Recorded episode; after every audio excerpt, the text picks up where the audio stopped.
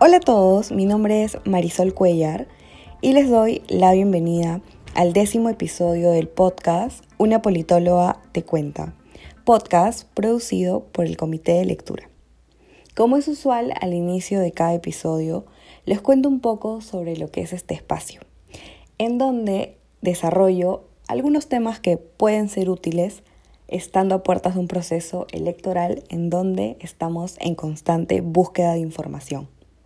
Para el episodio de hoy, y empalmando un poco con el anterior en donde hablaba sobre el Parlamento andino, voy a desarrollar algunos puntos relevantes que debemos conocer sobre el Congreso de la República, el órgano de representación nacional.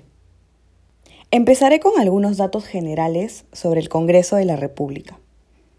Lo primero es que está administrado bajo un sistema unicameral, es decir, solo tenemos una Cámara, conformada por congresistas. A diferencia, por ejemplo, de países como Chile y Argentina, que cuentan con dos cámaras, una de senadores y otra de diputados. En nuestro país, hasta 1993, tuvimos dos cámaras, una de senadores y otra de diputados. Luego de 1993, adoptamos un sistema unicameral. Sin embargo, han habido múltiples propuestas que han buscado reinstaurar el Senado. Sin embargo, no se ha logrado un consenso y acuerdos alrededor de ello. El segundo dato general es que el Congreso está conformado por 130 congresistas. Lo tercero es que los congresistas no pueden reelegirse de manera inmediata. Este cambio fue adoptado a través del referéndum del año 2018, en donde los ciudadanos decidieron votar por la reforma constitucional que prohibía la reelección inmediata. Esto se va a aplicar desde este año, lo que significa que ni los congresistas que fueron integrantes del periodo 2016-2019, así como los que fueron elegidos en las elecciones congresales extraordinarias podrán postular en estas elecciones. El cuarto dato es que los congresistas son elegidos, idealmente, por un periodo de cinco años. Los que elijamos el 11 de abril tienen que quedarse o tendrían que quedarse hasta el 2026. Pero ya sabemos que existe una figura de disolución del Congreso, que es excepcional, pero es importante mencionarla. Como quinto dato, tenemos que recordar que cada circunscripción elige a un número de congresistas. Para no confundirlos con el término de circunscripción, nuestro país está dividido en departamentos. Para el caso de la elección congresal, además de los 24 departamentos, la provincia constitucional del Callao y Lima provincias se suman como dos circunscripciones electorales también los residentes en el extranjero, que por las últimas reformas legales ahora podrán elegir a dos congresistas. Sumadas todos los cupos que son asignados para cada región, tenemos el número total de 130 congresistas. La cantidad de congresistas que se asigna a cada región depende de la población electoral que viva en cada una de ellas. Sin embargo, se garantiza que por lo menos todas las regiones tengan al menos un representante. Ahora, ¿cuáles son los requisitos para ser congresista de la República? Para esto se requiere ser peruano de nacimiento conforme a la ley vigente sobre la materia, tener como mínimo 25 años al momento de la inscripción de la candidatura, gozar del derecho de sufragio, estar inscrito en RENIEC y haber sido elegido al interior de la organización política en elecciones internas o haber sido invitado por la organización. Pero debemos recordar que solamente un 20% de los candidatos al Congreso, como máximo, podían ser invitados, o sea, no tenían que estar formalmente afiliados a la organización. El 80% restante sí tiene que tener un vínculo formal con la organización política lo presenta. Los candidatos al Congreso pueden, en simultáneo, ser candidatos a las vicepresidencias. Específicamente la Constitución señala que puede haber una simultaneidad de candidaturas. Y de hecho, en esta elección hay algunos candidatos que postulan como parte de las planchas presidenciales en las vicepresidencias y que también están postulando en paralelo al Congreso de la República. No hay ningún impedimento. Ahora hablemos de las funciones que son tan importantes. De modo o a modo de síntesis, podemos decir que se pueden resumir en la función de representación, que básicamente se traduce en el escuchar las demandas de la ciudadanía y trabajar por atenderlas en el marco de sus atribuciones. Los congresistas deben ser la voz de todos los ciudadanos ante el gobierno. Recordemos que cada región está representada y que además, una vez que son elegidos, los congresistas no solamente representan a quienes votaron por ellos, sino a todos los ciudadanos peruanos. La segunda función es la de legislar, y esto abarca el que propongan, debatan y aprueben gran parte de las leyes. Todas, evidentemente, deben formularse para beneficio del país. La tercera función es la de fiscalización y control político, que tal vez es la que hemos podido ver un poco más en los últimos años. Los congresistas pueden monitorear el trabajo de otras instituciones del Estado para garantizar que cumplan sus funciones. Esta función también abarca el voto de confianza al Consejo de Ministros, la realización de actos e investigaciones, la aprobación de acuerdos sobre la conducta política del gobierno, la fiscalización del uso de recursos públicos, entre otras. Como podemos ver aquí, son funciones muy importantes que nos habla de lo relevante que resulta la colaboración y el trabajo en equipo entre el Poder Ejecutivo y el Poder Legislativo que se materializa en el Congreso. A través de esta función se fiscaliza que haya un correcto funcionamiento de, en este caso, el Poder Ejecutivo.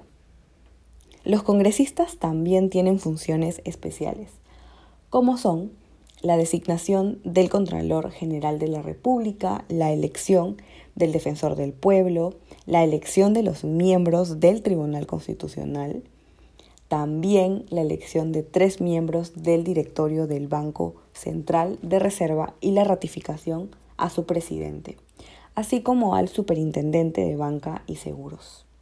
Y así como la designación, le corresponde también la remoción de las autoridades en los casos previstos en la Constitución. ¿Y cuándo los vamos a elegir? El Congreso de la República es elegido junto a las planchas presidenciales y al Parlamento andino, es decir, el 11 de abril. Y acá es importante recordar que no hay segunda vuelta. El Congreso de la República se elige el 11 de abril. La votación y los resultados electorales se van a traducir en la composición del Congreso para el año o para el periodo 2021-2026. ¿Y cómo los elegimos? Acá tenemos que recordar que la votación congresal permite el uso del voto preferencial, al cual ya le he dedicado un episodio que recomiendo escuchar. Tenemos que nuevamente recordar que esto no es obligatorio, es opcional. Si tú quieres usar tus votos preferenciales, puedes hacerlo. Si no los quieres usar, también no va a invalidar tu voto. También tenemos que hacer memoria de que para que nuestro voto al Congreso sea válido, si es que deseas usar los votos preferenciales, ambos candidatos elegidos deben ser del mismo partido político. No existe el voto cruzado dentro de la elección congresal. Ojo. Lo que sí existe, y un poco a modo de repaso, es que hay una posibilidad de que votes por un partido para la presidencia de la República, por otro para el Congreso y por otro para el Parlamento andino. Esto es una opción válida. Sin embargo, dentro de la votación congresal, solamente puedes elegir un partido político y si quieres usar los votos preferenciales, los candidatos deben ser ambos del partido político que hayas elegido. También es importante recordar que Madre de Dios solamente tiene un voto preferencial porque elige únicamente un congresista. Y acá surge la eterna pregunta de, ¿Y dónde puedo ver quiénes postulan? Porque recordemos que los candidatos postulan de acuerdo a la región. Es decir, los candidatos que postulan para Lima Metropolitana no son los mismos que postulan para Loreto, para Amazonas, para La Libertad, para Lambayeque. Entonces, tenemos que revisar quiénes son los candidatos que postulan para la región en la que vivimos. Y al igual que los otros cargos de elección popular, ya mm, he recomendado muchas veces esta página, pero es la que tiene toda la información y es votoinformado.jne.gov.p, en donde podemos revisar las hojas de vida y enterarnos de estos aspectos importantes de los candidatos, ¿no?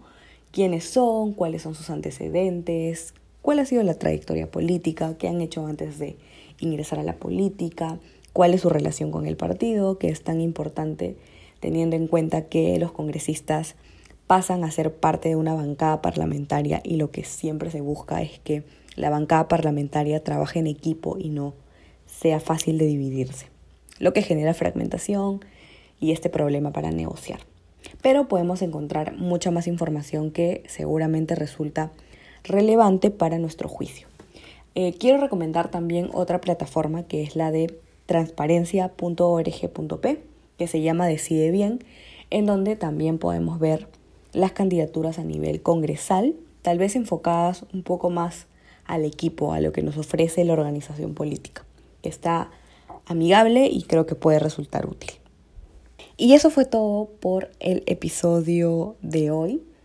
Espero que este repaso rápido de breves minutos ayude con esta tarea de voto informado que nos tiene tan pensativos y reflexivos por estos días en los que el 11 de abril está a la vuelta de la esquina. Como he mencionado antes, recomiendo escuchar los episodios anteriores porque hay mucho más detalle de varias de las cosas que he mencionado, sobre todo los detalles de la votación, el voto preferencial, cosas que pueden resultar un poco confusas si es tu primera elección general y quieres garantizar que no te vas a equivocar al momento de votar.